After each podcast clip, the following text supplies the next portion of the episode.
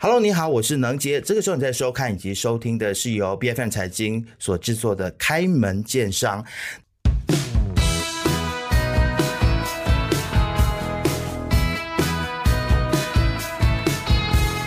那么今天这一集呢，我们邀请到了来自台湾屏东的巧克力品牌的创始人许华仁先生来到节目当中。这个时候呢，马上请他出来，欢迎。能杰好，各位听众朋友大家好。所以其实华人是来自屏东嘛，是对。那其实你很厉害，其实你创办的这个巧克力品牌福湾巧克力，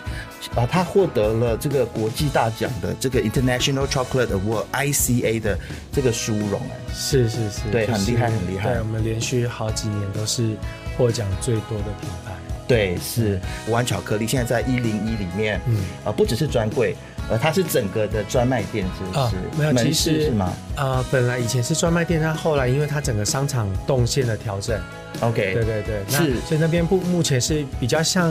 呃，比较小一点，有一点像取货站的性质哦，但是也有一些呃，也是有简单的饮品在那边，OK，然后刚好我们这个月在呃台北大安区东风街上有一家全新的呃品牌的体验店，它比较像。一个沙龙这样的概念，对，然后里面就有更多的轻食，然后很很很棒的设计，然后呃还有比较完整的产品线在那边都有。OK，对，所以很厉害的一个品牌，经历了风雨，那还能够在台湾台北的算非常市中心的地方，嗯甚至在一零一里面啊都可以有一席之地哦。所以我们今天要来跟华人。来讨教一下啊！不不要这么说，开门做生意的一些道理。呃，我们知道，其实福湾巧克力呃是来自屏东的一个品牌，您自己也是来自屏东嘛？是。然后听说你们的原料呃还有呃就是整个的制作都是在屏东的吗？对，没错，就是我们的新鲜的可可果呃都是在屏东的内埔温暖长治整个大武山脚下这个地方气作。那距离我们呃福湾这个制造的中心，大概方方圆都是四十公里之内，所以其实可以说是从产地到餐桌距离最短的呃巧克力的食物里程啦。我们在福湾这个地方，在在东港啊，屏东的东港，嗯，我们就把新鲜的这可可果收过来，然后从就把这个豆子剖开之后呢，挖取里面的。呃，豆子果肉出来发酵、干燥、烘烤，一路到做成巧克力，这样将近要一个月的时间。其实为什么会就是选择？除了当然屏东是你的家乡嘛，对吗？那为什么会选择这个在地的可可呢？因为其实像呃，我们马来西亚也是一个产可可的地方，对。然后东南亚的可可其实品质也不错。那为什么会就是坚持要用台湾屏东的可可？以商业的角度来说的话。我当初在制作这个品牌的时候，因为我很幸运的是，我有先去上了巧克力的评鉴的课程。那在这评鉴课程，我打开了对于巧克力的眼界，然后我发现说，哇，全世界各国每个品牌都有它很独特的可可豆，然后它有自己特殊的来源或风味。那我如果要在全世界有呃一个特别的定位、一个特色的话，我该怎么脱颖而出呢？那我思考的就是，那只有我用我自己这边才有的原物料，呃，那我才有办法在世界上做出特色，跟做出差异化。OK，对，所以当然不止这个可可豆，包含里面用到很多的调味的食材，我也坚持全部都是。呃，绝大部分都是用台湾本地，甚至是台湾屏东的食材这样子。对，就很多人说，其实你越在地就越国际，对，对不对？因为有了特色，所以你就更容易让这个东西被看见啊。那其实这这是第一次来马来西亚嘛？这算是第二次，呃，第一次有稍微快闪一下，对。那这次是真的有深度体验，OK，对啊。这一次其实来马来西亚有什么样子特别的感觉吗？跟你印象当中的马来西亚有有没有不一样的地方？呃，其实我本来就因为台湾有很多的马来西亚的侨生，然后我们以前上学的时候也也当然都会接触接触到马来西亚的同学，对对对对。然后其实就。就觉得马来西亚的同学就非常的 friendly，然后也都很外向，然后能力也都很好。那也也大概知道说马来西亚，尤其是吉隆坡，其实是非常的国际化。那这一次来真的是更超越我的想象，就是除了很国际化，然后各种民族的融合文化之外，呃，像昨天我们刚好去了中山跟 Rex 这这这两个地方，然后刚好也有办活动，然后我就觉得，呃，不仅是呃视觉设计活动概念，然后参与的这些呃年轻人，其实我我不觉得这这这边是。呃，马来西亚，我觉得这边好像就是在欧洲的感觉，就是其实真的走在时代潮流的尖端的那种感觉。对，OK，对，是这次有跟马来西亚的一些这个本地的巧克力品牌有一些交流。对，对，有什么心得吗？最主要是我我很意外的发现，这边的可可豆的品质非常好，然后巧克力也做的很棒，包含品种啦，然后制作的细节啦、设备啦，或是比赛的一些呃技术方面的问题，这样。所以你们其实你你跟交流的对象是啊，Chocolate Concierge 哦，所以是跟他老板吗？对对对对。所以你们两个聊天的时候，别人是没有办法插话的。其实有有有一部分是这样，对对。OK，所以是这样子的一个技术交流。流或者是这样子的一个呃对谈之后，会不会有让你觉得说，哎，可能也可以来马来西亚有合作啊，或者是发展的一些空间？当然，当然，绝对绝对是会有的，因为呃，像我们自己对于品牌的想法或是未来的期许，呃，我们我们希望整个巧克力的产业可以更好。OK，因为其实巧克力产业正在经历一个巧克力的有点像革命，我们也把它。呃，称作是巧克力的第三波革命，它就是开始讲究产地、风土，呃，各种制作的细节、各种品品种，然后透过各种加工方式所呈现出来细致的巧克力风味，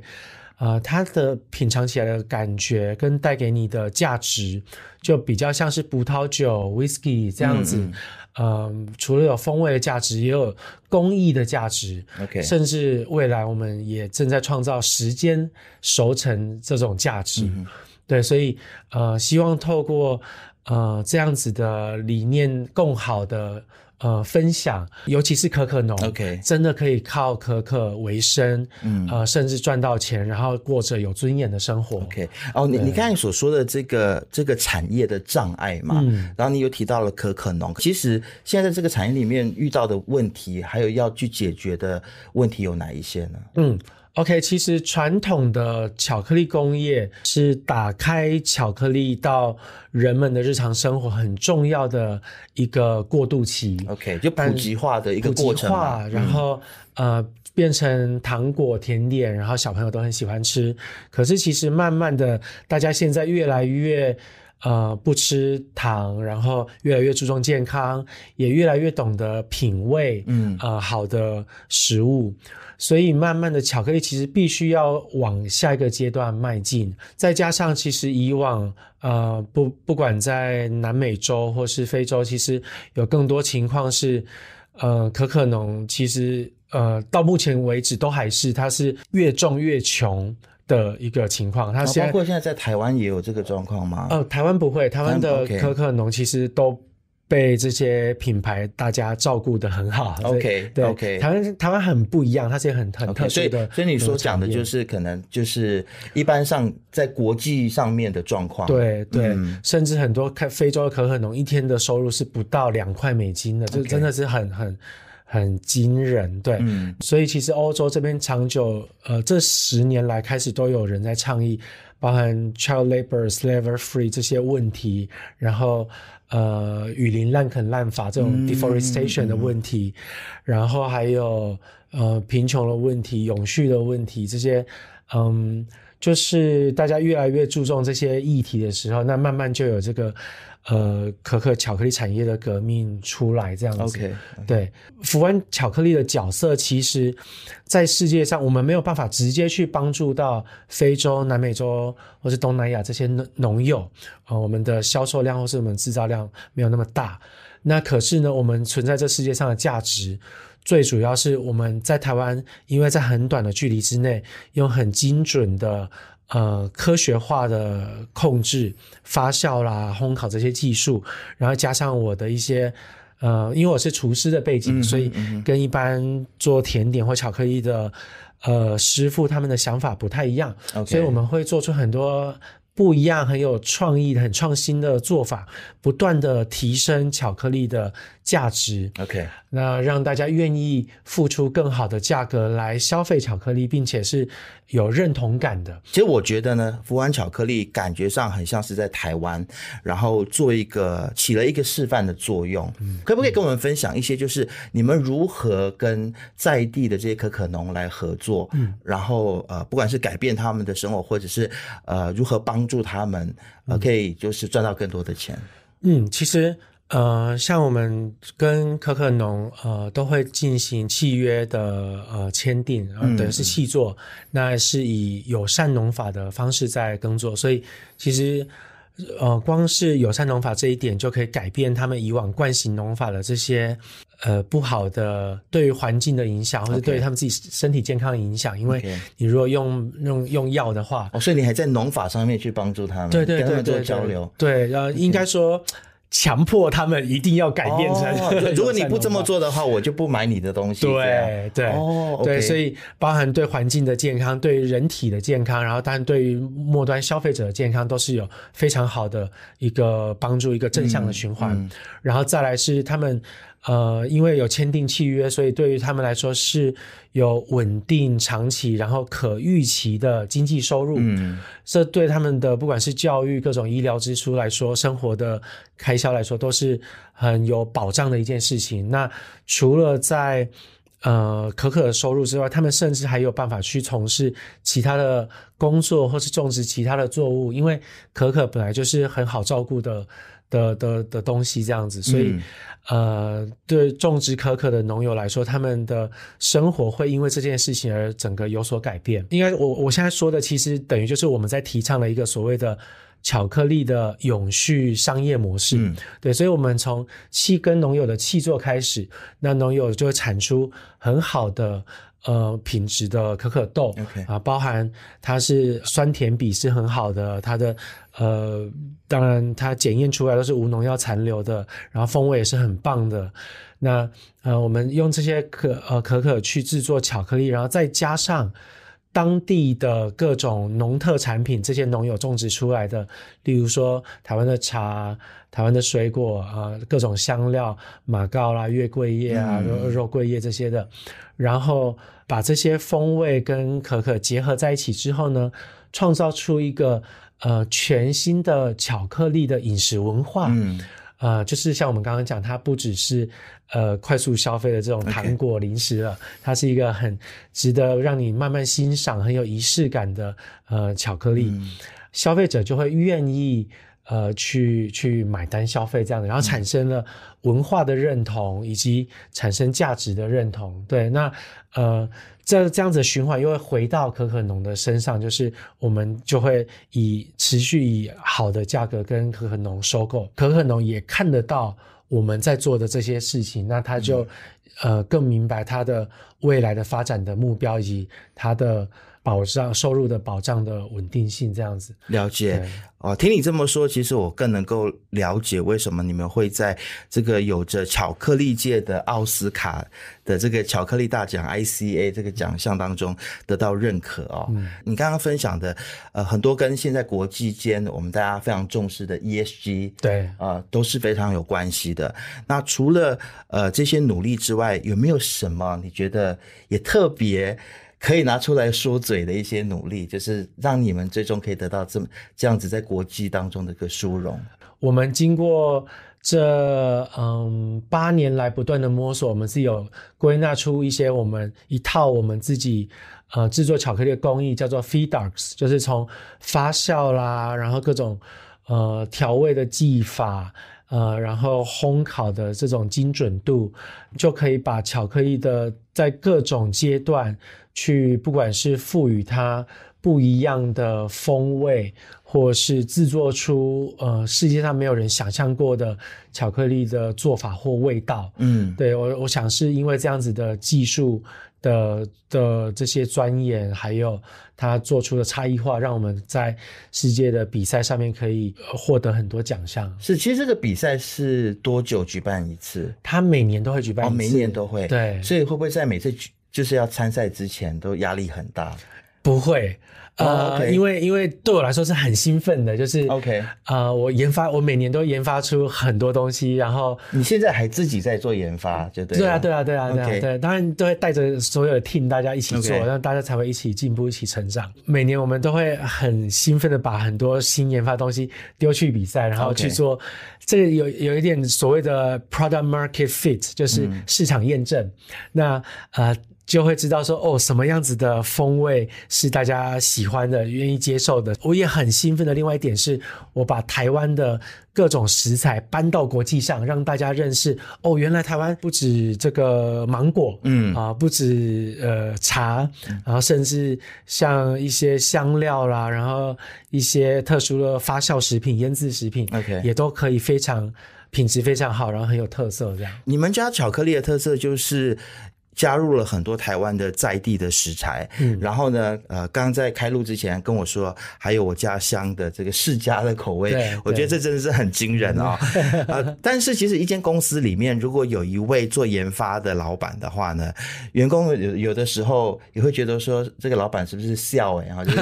呃会把就是想法很多，会不会有时候员工也会觉得你太过天马行空，然后或者是那个公司会不会有人跟你说，老板做这个东西，这个成本要考量啊，啊，所以其实我我常常听到这个公公司老板如果自己参与研发的话，都会有这样子的问题哦。我我想贵公司应该也有，对对所以对。通常都是谁在拉住你，跟你说，哎，我们稍微可能这个东西要想一下，这样。通常就是我的太太 Audrey，、啊，OK OK，他今天有来到现场，对，所以他就是一个理智的声音。对对对对，没错，对。啊，但是其实我觉得一定要去 strike the balance 啊，就是一定要平衡嘛，这样子才可以让公司永续的一直在经营下去啊。对对，其实有没有就是这一两年你觉得哇特别自豪的作品？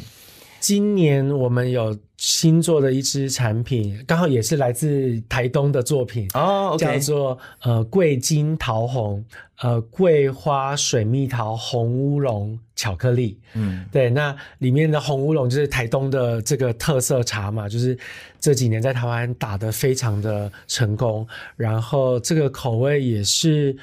嗯，结合各种台湾的特色，拉拉山的水蜜桃，然后呃北部的桂呃桂花，然后它就在今年的呃这个 ICA 的亚太区就拿到了金牌，然后我们也用这样一个口味的基底来研发出了呃凤梨酥，在凤梨酥里面我们把桂花换成玫瑰，所以它是玫瑰水蜜桃红乌龙的巧克力凤梨酥。OK，对对，这也是最新上市的产品。OK，然后，所以这一个口味是我近期里面自己非常非常喜欢的口味。因为其实坦白说，每一支产品都是我的我的孩子。嗯，对啊，那所以你也很难说哪一哪一个是最爱是吗？对，然后有 有，可是有一个是这个，我们有一支巧克力叫做台湾九号双重发酵巧克力，嗯对它的。发酵的概念有一点像呃，来自于香槟的的做法，刻意做一点粗研磨，让它有一点呃像香槟的气泡感这样子，然后以这个双重发酵的方式制作，所以它带着一些莓果，像草莓，然后呃有点像红酒醋的这种酸香，然后一些莓果类的风味，然后当然还是有我们巧克力基本的这种呃榛果呃以及太妃糖、兰姆酒这样子的香气。，OK，对，哇。我听你这么形容，我就很想要尝试。下次回去台湾的话，可以试试看。所以，就是你每次有新的作品的时候，你会第一时间拿给太太跟她分享吗对，会强迫她马上要吃一下。？OK，那如果她说这个东西她觉得她不认同，嗯啊、你你们是怎么样子沟通？然后最后是谁来决定说，还这个东西要要不要往下走呃，我们这部分还是会比较理性啦。如果？OK，如果他觉得不好吃，或是打枪我，那呃，我就会再拿去给其他同事吃。哦 然后对对，收集更多人的意见对对对对对啊对，就是呃，就是因为毕竟这本来就是一个。呃，标准的开发程序了，OK，不不能只有我自己觉得好吃，要大家都觉得好吃那。其实，在整个创业过程当中，也有遇到一些的风风雨雨啦。嗯这么说我们有看到新闻，那就是呃公司有遇到了所谓的这个呃性骚扰的风波嘛。对对，其实大家对于我们 B F M 如果有够了解的话，也知道我们公司其实内部也曾经发生过这样子的事情。哦，是吗？对，然后其实，在处理的过程也是非常的辛苦的，所以我我相信不只是我们两家公司，包括很多的中小型企业，肯定也都会遇到这样子的问题哦。是，然后当下其实遇到的时候，你有在呃这个社交媒体上面，你有一些的发言，嗯，可能比较情绪性的发言，最后可能也就是让公司。在媒体的报道上面就出现蛮多负面的报道，是。所以如果这个事情再发生一次，再让你选择一次的话，嗯，你会不会做不一样的选择？坦白说，完全一样的情况之下的话，其实我们没有其他的选择。对，但是当然，如果呃是重回到那个时候的话，嗯，呃，我不会做这样子情绪性的发言。OK，对啊，然后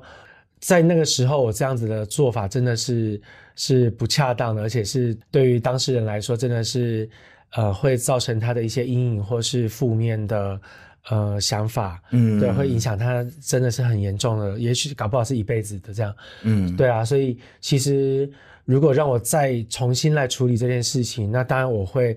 呃，很诚恳的，首先一定是要先认同，呃，理解他的状况，然后。呃，真的了解清楚所有的情况之后，然后再协助他去，不管是在呃情理法三方面各种方面，好好的去处理。对，因为像我们当时的的处理啊，嗯，就是在法上面都已经尽到了呃这些该有的义务或责任，那在法庭上其实也。呃，有很很正面的直接跟他道歉，但是其实，呃，我觉得在我们华人社会，真的不只不只是法这件事情了，真的是在情上面也也真的需要找机会，就是说，例如说我们不管是做错任何事情，有机会跟当事人，呃，不管是有没有坐下来，或是见个面，好好的，呃，真心的跟他道歉，我觉得这会是最好的一个呃方式。我没有资格或权利去，呃，希希望或要求对方可以，呃，放下。但是我会很呃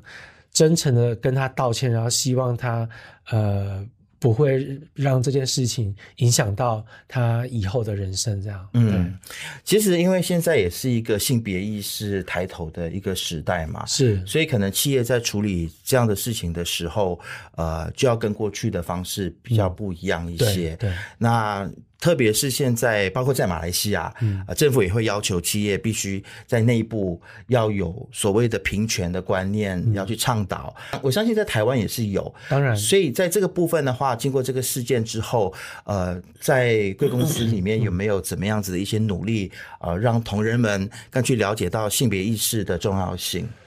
我个人以及我们的政策，反而是。从更根本、更更更高的一个角度，因为我觉得也不只是性别，嗯，包含宗教、包含国籍，是啊，包含年纪，嗯，来就都应该要生而平等，受到尊重。嗯，所以其实，在这件事情之后，当然我们除了在呃性骚扰的防治。然后性别平等这些部分有跟员工另外在做加强的宣导之外，嗯，我们反而是以更健全的整个公司的福利各种制度，嗯，然后包含照顾员工的家庭，然后或是补助他的呃进修，然后。呃，他如果有急难、各种呃需要帮忙的时候，我们也有这样子的办法的设立。我们我们的做法反而是更健全整个公司的所有的制度，然后让大家真的在这个公司里面都受到尊重、受到保障，这样子。嗯，对，是，所以就是在呃创造一个更加平等的一个企业环境，更包容的，然后更多元化的环境。因为其实其实坦白说了，在我们这个巧克力品牌从从创立之后，然后到呃现在，其实没有什么制度上的大问题。OK，那那呃之前的事件比较是呃，算是个人问题啦。了解。那可是当然，大家外界不会这样想，会会觉得是整个公司都有问题。那现在你觉得事情呃过了几年之后嘛，然后你们也其实呃道歉也道歉了，然后公司内部也努力了。你觉得其实现在呃市场对于你们的接受度有没有因为这件事情受到影响？然后现在大家会不会又又呃对你们有不一样的看法了呢？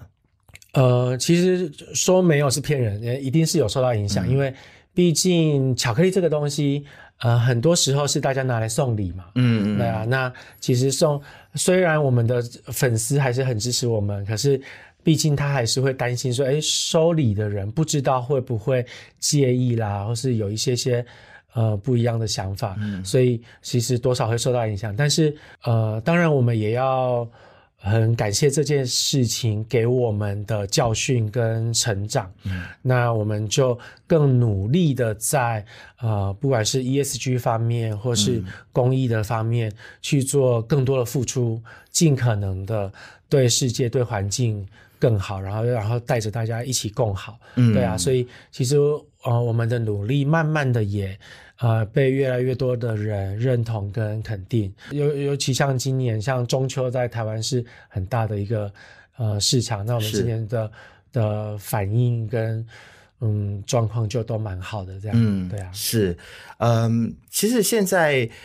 我我相信啦，只要有做出努力，然后大家看到你们的努力，我觉得。肯定都会，消费者肯定都会再重新接纳的。那特别是你们也不断的在帮助果农，嗯，然后其实有没有想过说也来帮助一些现在呃想要进入这个行业的人？对，包括现在我看到有很多手工的品牌啊，或者文创的品牌，有机会的话，如果跟他们有机会跟他们交流吗？嗯，有有有，绝对这个我绝对是呃开放的，因为呃在台湾其实就真的常常有很多。不管是要进口豆子来卖啊，或是要做巧克力，其实都会呃私讯给我，即使我们不认识，但是我我都还是会很诚恳的跟他分析。对，呃，就像我讲的，我希望大家一起共好，这个产业可以出现一些新的不一样的风貌。嗯，对，所以我对于这种交流啊，或是技术的切磋，或是呃，商业的连接、文化的连接，绝对是开放的。是今天跟你访问的时候，我也觉得说你是一个很乐于分享的人，嗯，然后不是那种会藏着啊、掖着啊，对，没有必要，没有必要。对对对，我我觉得这个也是我们马来西亚的商业群体，大家可以去参考的一件事情。嗯，只有这个产业它好起来了。然后个别的品牌，大家才会更好嘛，对对不对？也不能够说你独大，然后别人都死光光，那其实这个对产业来说也是不好。对，其实就像咖啡的产业，呃，越来越大，然后那么大，其实钱赚不完，所以呃，大家在里面都可以有一个呃一席之地，然后大家真的都可以靠这个东西来谋生。那巧克力产业的现况是。呃，所谓的 fine chocolate craft chocolate，呃，真的这个产业还是太小，市场还是太小，所以必须要大家一起来把这个产业撑大，然后做大，那才真的大家都有办法在里面呃赚到钱，靠这个来谋生这样子。对对，好，那最后可不可以透露一些些这个福安巧克力接下来有什么计划，或是你们有什么样子的新的产品是值得我们期待的，或者是有没有计划要把产品就是。也放到马来西亚这个市场来尝试一下。呃，当然，如果呃马来西亚或是呃世界各国 有任何想要跟我们合作代理产品或者我们都绝对欢迎来跟我们啊研究一下这样。那其实呃计划的部分呃最主要还是希望能更拓展市场，让呃台湾的可可。呃呃，巧克力产品销到世界各地，那其实这有一点点挑战，就是巧克力本身的运输保存这个东西是需要冷链的，所以嗯。会有一点困难。所以对于我来说，反而是希望能研发更多的这个嗯常温的呃巧克力口味的伴手礼，嗯，比如说像我刚刚讲的凤梨酥这件事情，嗯嗯嗯，对，那。呃，对于大家不管是送礼啦，或是要带出国啊，就会方便非常多。所以呃，我们今年中秋推出这个凤梨酥就非常的受欢迎，就每每次出来都是几百盒、几百盒被秒杀这样子，对啊，所以呃呃，未来我们也会更多研发这种呃常温的商品。OK，好，那如果有想要跟福安巧克力合作的话呢，我们就把你的 email 还是联络放在我们的资讯栏好了。可以，没问题，大家可以随时去联络华人。好，那也祝福这个福安巧克力接下来会越发展越好。谢谢，谢谢华人杰来到节目当中，谢谢，谢谢，谢谢。